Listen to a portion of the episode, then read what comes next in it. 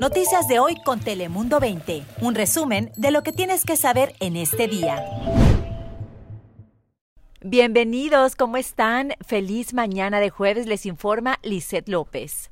Hola, con mucho gusto los acompaña también Daniela Guichené. Hola, hola, un saludo, les habla Fabián Bouzas.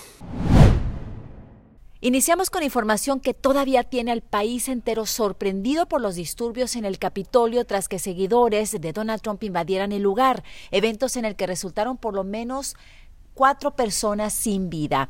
Y es que en un intento por revocar los resultados de las elecciones presidenciales, un grupo de simpatizantes del presidente Donald Trump irrumpió en el Capitolio de Estados Unidos, causando un caos tremendo y también el cierre preventivo del Palacio Legislativo. Ahí fue donde por lo menos cuatro personas perdieron la vida. Les explico cómo está la situación. Una mujer murió tras ser baleada allí en el Capitolio por las autoridades. Otra mujer y dos hombres fallecieron tras sufrir emergencias médicas en terrenos del Capitolio, así lo indicaron las autoridades, mientras que aquí en San Diego también las protestas se llevaron a cabo, pero de una manera pacífica. Poco a poco manifestantes fueron llegando hasta el edificio del condado de San Diego y la cifra de personas que llegaron a este lugar alcanzó cerca de las 300. No se registró ningún tipo de violencia y las autoridades locales aquí en San Diego pues no tuvieron que tomar ningún tipo de acción. Pero ahora pasemos a información más positiva porque fíjense que esto le da esperanza a muchas personas, ya que el gobernador de California, Gavin Newsom, propone un pago de 600 dólares para indocumentados y aquellas familias de escasos recursos que han sido impactadas por la pandemia.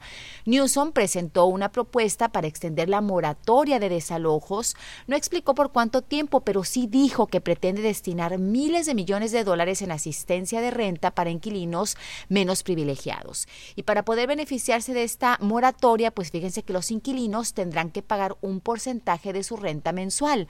El gobernador también dijo que sometería otra propuesta para ayudar a los dueños de propiedades que han obtenido pagos incompletos de renta. Y bajo la propuesta, pues las familias indocumentadas y de bajos recursos recibirían un cheque de 600 dólares. Los beneficiados serán todos aquellos afectados por esta pandemia del coronavirus. Y ahora pasamos contigo, Daniela Guichene, para conocer las temperaturas del día de hoy. Hola Lisette, buenos días. Mañana de jueves bastante fría el día de hoy. Otra vez amanecimos con temperaturas en su mayoría en el rango de los 40. Además, el ambiente pues continúa seco y eso hace que se sienta un poquito más el frío. Pero tenemos buenas noticias porque hoy va a estar más agradable que ayer. Esperamos 68 grados como máxima para las costas, entre 72 y 73 para el interior y también en los desiertos, mientras que las montañas se van a quedar pues ahí sí con un poquito más de frío, no tanto como en días anteriores, eso sí, estarán llegando casi a los 60 grados. Y bueno, ahora sí, ya se acabó el famoso maratón Guadalupe Reyes y llegó la hora de ponernos las pilas para hacer ejercicio y además tendremos a nuestro favor que los días estarán perfectos para andar afuera caminando, corriendo, realizando cualquier actividad. No va a estar haciendo frío durante el día, sobre todo la próxima semana que los termómetros podrían alcanzar marcas por encima de los 80 grados aquí en algunas áreas de San Diego. Eso sí, en las mañanas y en las noches pues el frío va a continuar, hay que salir bien tapados pero bueno, durante el día ya no tenemos pretexto, así que Fabián, ya lo sabes, hacer ejercicio también. Muchas gracias, Daniela. Y a nivel local, como saben, las autoridades de San Diego siguen viendo con preocupación el aumento de casos en todo el condado. Este pasado miércoles, por primera vez, Nora Vargas habló en la Junta de Supervisores del Condado en una reunión donde se dieron a conocer más detalles sobre las inmunizaciones contra el COVID-19 en San Diego. La meta sigue siendo vacunar a personal médico, a trabajadores y a residentes de centros de cuidado. Sin embargo, también se abrió la inmunización para que puedan tenerla trabajadores de laboratorios clínicos, farmacias y centros dentales, igual que para aquellos que cuiden de personas de manera intermitente. Mientras tanto, en Tijuana aún no comenzaron a clausurar los bares que cambiaron su modalidad a restaurante bar en medio de la contingencia sanitaria. Esto, a pesar de que el secretario de Salud en Baja California informó que deberían dejar de operar como consecuencia del rebrote que se experimentó en la región, como saben, desde inicios de la primera semana de enero. La Oficina de Reglamentos Municipal dijo que hasta este pasado miércoles no han recibido el documento oficial por parte de la Secretaría de Salud de Baja California que les indique el comienzo de trabajos operativos para el cierre de estos lugares.